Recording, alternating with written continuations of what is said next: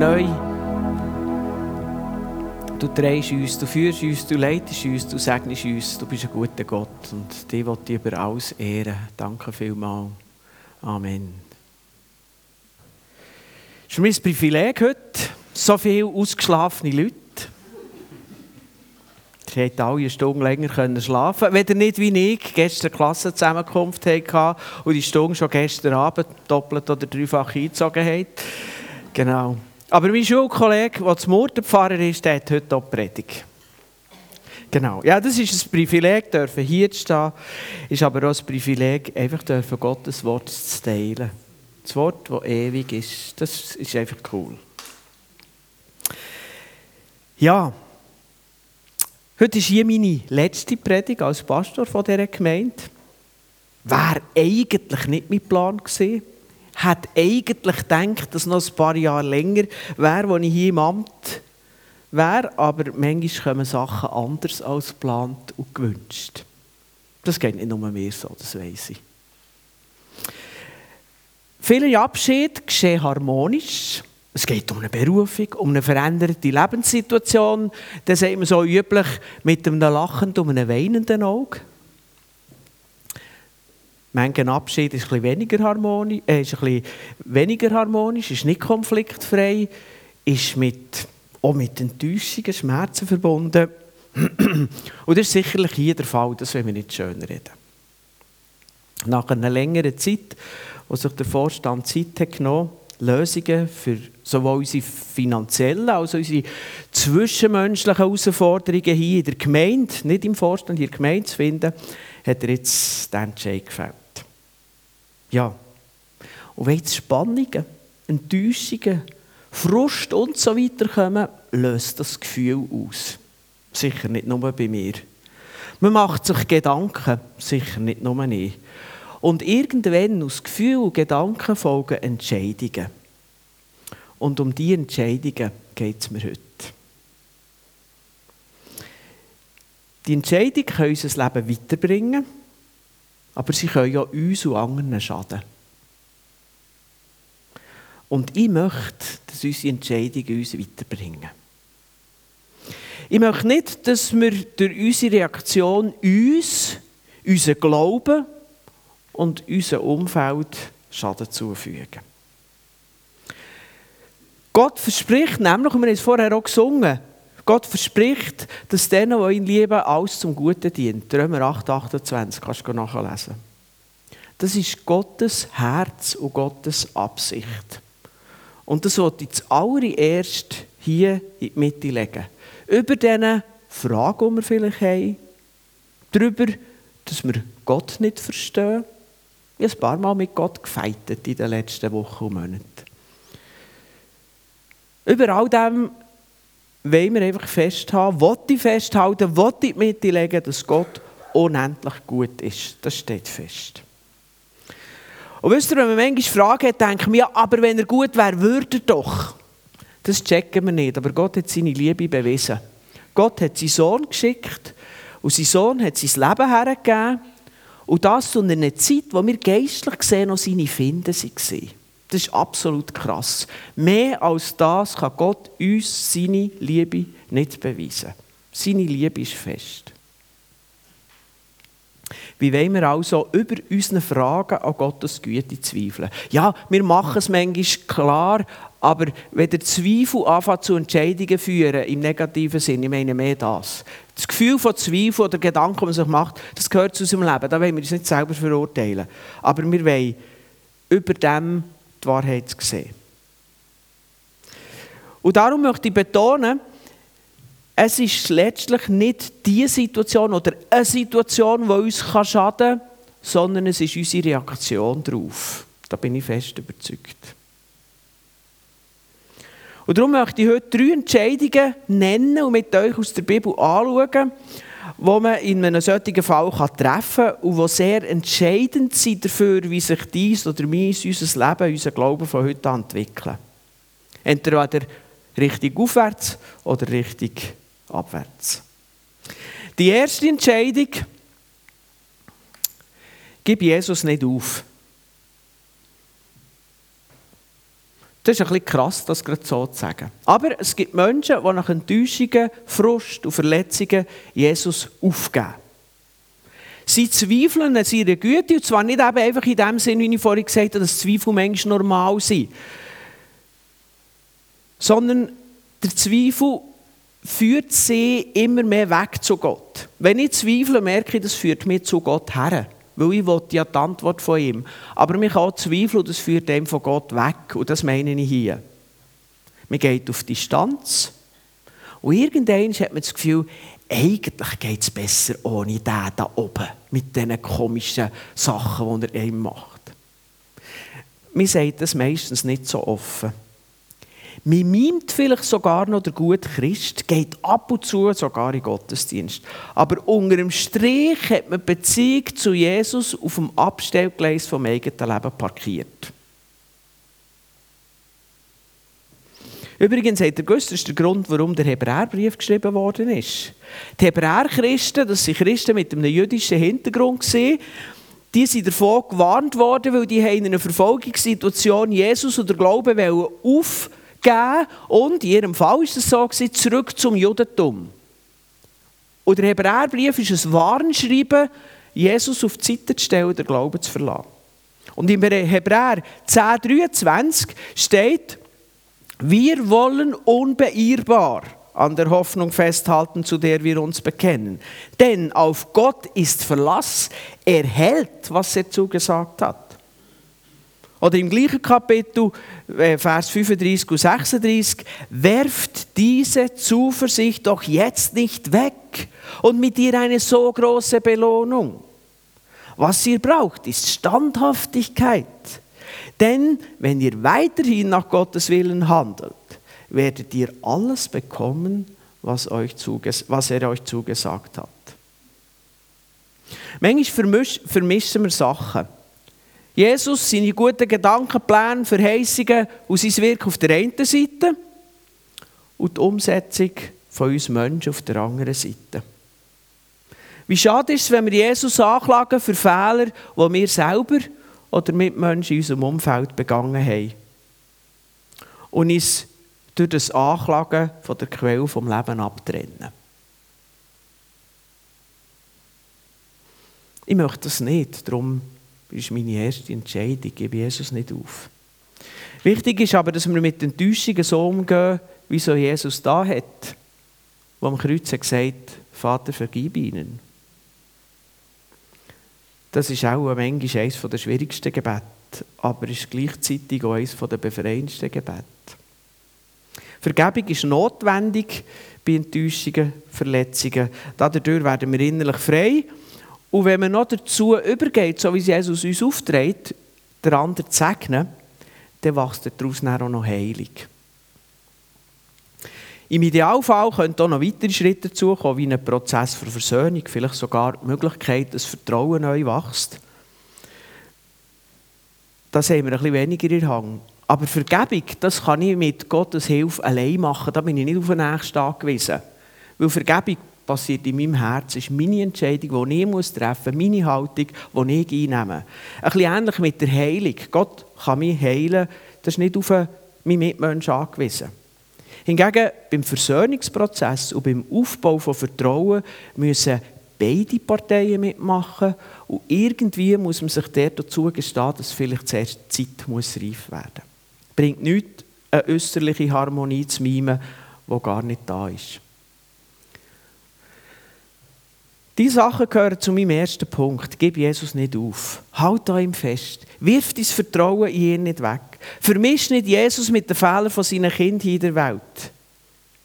Und vergib den Menschen, aber halt unbeirrbar an Jesus fest. Das ist mein erster Punkt.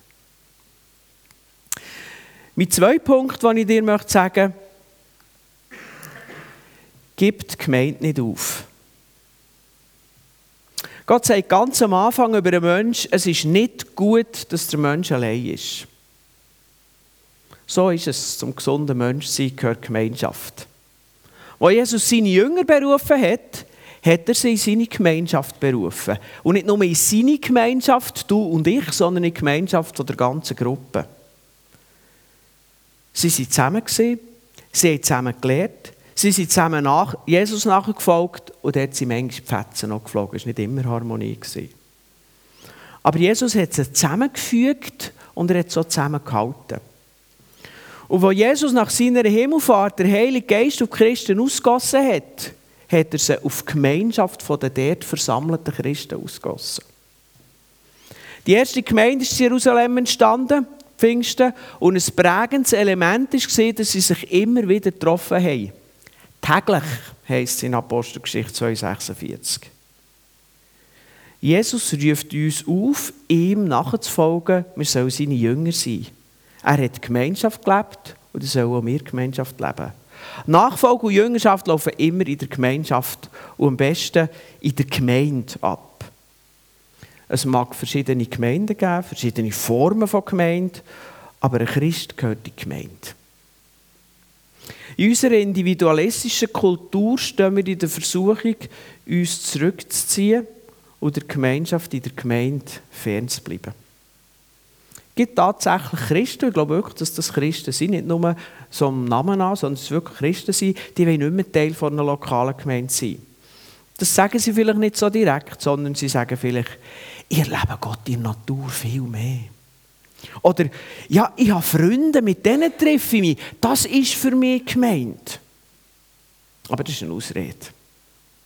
Das Geheimnis der Gemeinde liegt ja gerade darin, dass ganz unterschiedliche Menschen miteinander vorwärts gehen und Gott die Einheit anbeten. Damals, bei der ersten Gemeinde, war es noch viel krasser als heute. Sklaven und ihre Herren. Verschiedene Völker, die miteinander vorher nicht einmal gegessen haben oder geredet haben. Da sind wir uns gar nicht gewöhnt, dass das heisst. Das ist viel mehr, als dass man sich nur mit Freunden treffen, die auch an Jesus glauben. Und darum fordert uns Hebräer 10,25 zur Gemeinschaft der Gemeinde auf, wo steht, wir wollen die Versammlung der Gemeinde nicht verlassen, wie es bei einigen üblich geworden ist, sondern einander mit Zuspruch beistehen und dies umso mehr, als ihr den Tag nahen seht. Klammerbemerkung, ich bin immer noch bei Hebräer 10, wo ich schon die ersten Textstellen gelesen habe. Und ich möchte hier und heute Morgen, äh, hier und heute Morgen ganz konkret werden an diesem Punkt. Es gibt Menschen, die sind im Rahmen von diesem Konflikt in dieser Gemeinde aus der Gemeinde weggegangen. Andere überlegen sich diesen Schritt. Und wieder andere haben sich überlegt, ob sie neu zur Gemeinde kommen, aber sie sind haben vor der Situation unsicher. Wenn ich von Gemeinde rede, geht es mir nicht unbedingt um eine bestimmte lokale Gemeinde. Es geht mir nicht einmal um eine Denomination. Es geht mir darum, dass Christen zusammen der Lieb sind, wo Jesus das Haupt ist. Und der Lieb, der soll an einem konkreten Ort, zu einer konkreten Zeit in der Geschichte in einer Lokalgemeinde sichtbar werden. Darum geht es, um das Prinzip, um den Gedanken dahinter. Darum, egal ob du kommst, bleibst oder weggehst, was du tust, gib nicht auf, Teil von der Gemeinde sein, von einer Gemeinde. Und ich möchte es noch konkreter sagen, wenn du hier bleibst, dann bleib von Herzen hier und gib dich rein. Und wenn du nicht hier bist, nicht hier bleibst, dann such dir von Herzen einen Ort, wo du dich wieder von Herzen reingehst und lass nicht einfach schleifen. Ich habe beides erlebt. Leute, die treu in eine Gemeinde gehen, aber überhaupt nicht mehr von Herzen. Finde ich schade. Oder Leute, die eben weggehen und es einfach stehen lassen. Finde ich auch schade. Sucht ihr eine unvollkommene Gemeinde, weil eine vollkommene Gemeinde gibt es nicht.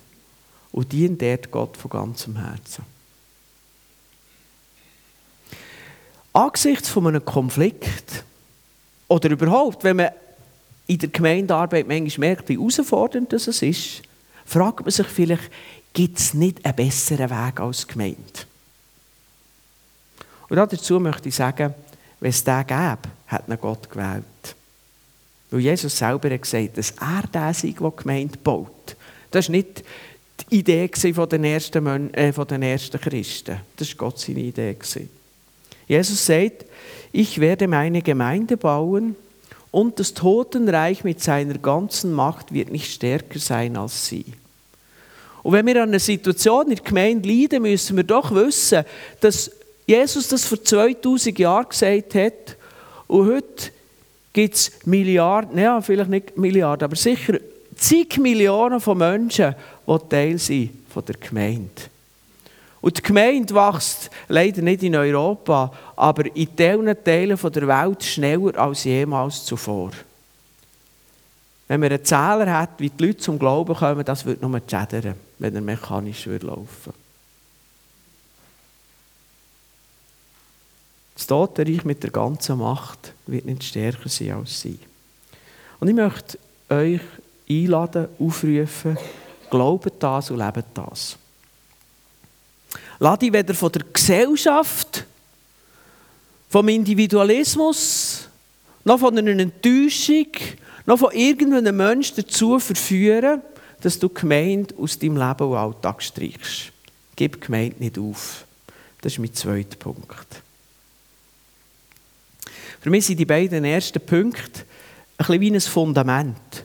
Zu Jesus gehören, das macht das ganze Leben aus. Und das Zweite ist die logische Konsequenz. Zur Gemeinde gehören. Es ist der Lieb von Jesus. Und irgendwie, als ich das vorbereitet habe, habe ich plötzlich gedacht, in diesen beiden Punkten liegt eigentlich das grösste Gebot. Lieb Gott über alles und lieb die Nächste wie dir selber. Gott und der Nächste, Jesus und Gemeinde, die beiden ersten Punkte. Jesus will aber mehr, als dass wir einfach sagen, wir sind Christen, wir gehören dazu. Und darum heisst mein dritter Punkt, such Jesus immer ähnlicher zu werden. Einfach nur Christ sein, so quasi, ich habe jetzt das Ticket im Himmel und das lenkt mir. Das ist etwas so vernünftig, wie zu sagen, ich habe jetzt die Frau geheiratet, das lenkt mir. Ich wohne weiter hier allein. Ich schaue selber, ich plane für mich, nur für mich. Ich gebe ihr keinen Kuss. Ich teile das Leben nicht mit ihr, ich gehe nie mit ihr ins Bett. Ich bin einfach verheiratet, das lenkt. So ein Blödsinn. Leg dein Glauben und deine Beziehung zu Jesus nicht auf diese Art.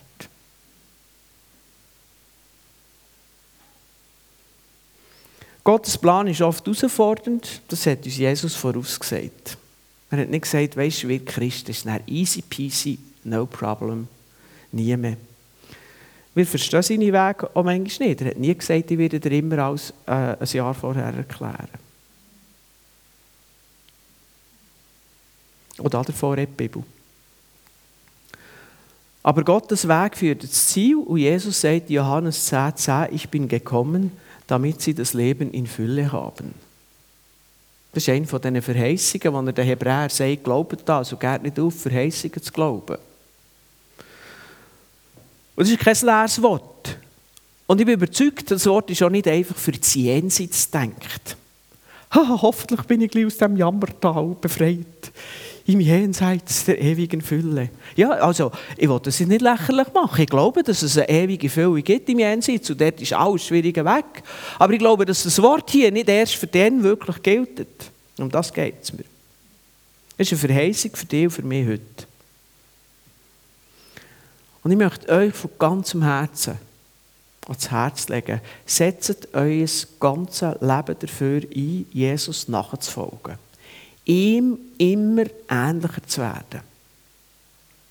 Jesus ist so wunderbar, da könnt ihr so alt werden, wie ihr wollt, da seid ihr nie fertig bis ins Lebensende. Also nie denken, ja, jetzt sind sie im Wesentlichen geschafft. Wenn ihr das denkt, dann leset das Endschreiben an die Gemeinde in Laodicea, die haben gefunden, sie haben es geschafft. Und Jesus hat mit, nie, mit keiner Gemeinde so ernst geredet wie mit denen, die gefunden haben, haben wir es gecheckt. Darum, setz dein ganze Leben dafür ein. In Volumen, in Zeit, um Jesus nachzufolgen, um ihm immer ähnlicher zu werden. Studier deine Bibel. Nicht einfach um Pflicht zu erfüllen, sondern um zu verstehen, wie Jesus ist, damit du ein besseres Bild von ihm bekommst. Und studier deine Bibel, um immer besser zu lernen, wie du es schaffen kannst, ihm ähnlicher zu werden. Und das, was du gelesen hast, das übt nachher im Alltag. Du musst nicht von Anfang an können. Schau, das kannst du ja lesen bei den Jüngern, die haben manchmal geübt und geübt und geübt. Darfst du auch. Üb es im Alltag. an deiner Arbeit oder daheim, beim Erziehen von deinen Kindern, beim Feiern mit Freunden, wenn du etwas weitergibst, wenn du etwas lernst, was auch immer. Jedes kleine Teil. Nachfolge tut mit den ganz kleinen Entscheidungen üben. Manchmal kann man Nachfolge üben, indem man entscheidet, ich nehme jetzt nicht noch ein 50 Gütze. Nachfolge umfasst unser ganzes Leben. Und dann trainierst Jesus ähnlicher zu werden, indem du anfängst, Sachen so anzupacken, wie es Jesus da hat. Und vielleicht denkst du, ja, dann vor 2000 Jahren war eh alles anders. Hm, Menschen waren genau gleich. Frag ihn, wie würdest du das heute machen? Ich bin letzte Woche mit jemandem zusammengehockt und gesagt, wie würde Jesus in dieser Situation jetzt an meiner Stelle handeln? Er war vor 2000 Jahren da, er hat nicht meine Situation, ich weiß. Aber wir haben dort das gesucht. Und das kann man an Jesus abschauen. Und das möchte ich euch ans Herz legen. Und das ist mit Aufwand verbunden. Das kann man nicht einfach easy schnell äh, Bibel aufschlagen, blind Auge her und dann, ah ja klar, genau. Nein, das hat damit zu tun, dass es eben wirklich ernst ist. Das ist es, was Jüngerschaft bedeutet. Jünger heisst Schüler. Beziehungsweise, ich finde, wir können es noch fast besser übersetzen mit der Lernende oder der Stift, sagen wir Berndeutsch. Der, der in der Berufslehre ist oder die. Was macht die oder der? Die gehen mit Berufsmann oder Berufsfrau, mit dem Profi, sind die unterwegs. Das ist jetzt das Coole an unserem sogenannten dualen Bildungssystem. Dass man nicht einfach in die Schule hockt und alles gehört und dann muss man gehen und hat keine Ahnung, sondern dass man mit den Leuten, die das machen können, unterwegs ist. Und das bedeutet eigentlich Jünger. Das ist gemeint mit dem biblischen Begriff, dass Jesus hat gesagt ihr sollt meine Jünger werden. Er hat gesagt, ich habe noch ein paar Lehrstellen frei, du könntest noch bei mir in die Stifte kommen. Das heisst es eigentlich in unserer Kultur umgesetzt. Das heisst, wir schauen bei Jesus alles ab und dann machen wir es auch so. Man gewinnt Schritt um Schritt Wissen, Erfahrung, Übung, Sicherheit. Der Profi ist auch da, wenn es ihm abverhält, für das er nicht die ganze Hütte eingeht bei einem Zimmermann oder was auch immer. Lass dich nicht davon abhalten, Jesus immer und immer wieder an die erste Stelle zu setzen. In deinem Alltag, in deinem ganzen Leben. Lass auf ihn, lehr von ihm, nimm ihn mit in jeden Bereich von deinem Leben. Such Jesus immer ähnlicher zu werden. Unsere Welt ist unvollkommen. Manchmal leiden wir darunter und manchmal sind wir die, die die schuld sind, dass andere leiden. Wir brauchen immer wieder Vergebung und wir sind auch immer wieder herausgefordert zu vergeben. Die Situation hier und jetzt ist herausfordernd, aber viel wichtiger als ist das, was du persönlich daraus machst. Und darum möchte ich dir einfach sagen, nimm die drei Entscheide mit auf Felsen. Nicht einfach einmal heute Morgen sagen, ist noch cool, ja, okay, machen wir. Sondern Felsen immer wieder neu. Das dient zum Guten in deinem Leben. Immer wieder. Gib Jesus nicht auf. So kann man jeden Morgen aufstehen. Jesus, ich weiß, ich könnte heute einfach auf Autopilot stellen, aber ich will, nicht auf, ich will dich nicht aufgeben, ich will dich heute in meinen Alltag mitnehmen, begleite mich. Gib die Gemeinde nicht auf. Entscheide dich immer wieder neu dafür. Nicht, dass da noch Gemeinde ist und wir gehen dann wieder mal dorthin. Also entweder ist man gemeint oder investiert man sich entsprechend. Und das Letzte, such Jesus immer ähnlicher zu werden. Jede Sekunde von deinem Leben ist ein Stück Gelegenheit, das zu trainieren. Egal, ob du etwas gerade am Machen bist. Jesus hat nicht Macher berufen, sondern Jünger. Und darum auch das. Das können wir alles jeden Tag mitnehmen. Und das ist das, was ich euch mitgeben möchte. Amen.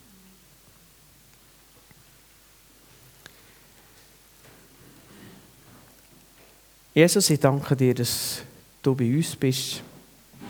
Herr, und ich bitte dir, dass du uns hilfst, deine Herrlichkeit zu sehen. Und Jesus, ich glaube, so einfach, dass die drei Punkte tönen, wir können keinen einzigen ohne dich. Und darum bitte ich dir, dass du mit deinem Geist auf uns kommst und uns hilfst. Dass du in uns bewirkst, dass wenn wir aufstehen, dass wenn wir aufstehen hinter die drei Punkte, dass wir sie, dass wir sie schaffen. Nicht im Sinn von erledigen, sondern im Sinn von, dass sie ein Teil von unserem Leben werden. Sie uns prägen. Dass wir Vorbilder werden da drin. Dass wir einander gegenseitig ermutigen da drin. Danke vielmals. Amen.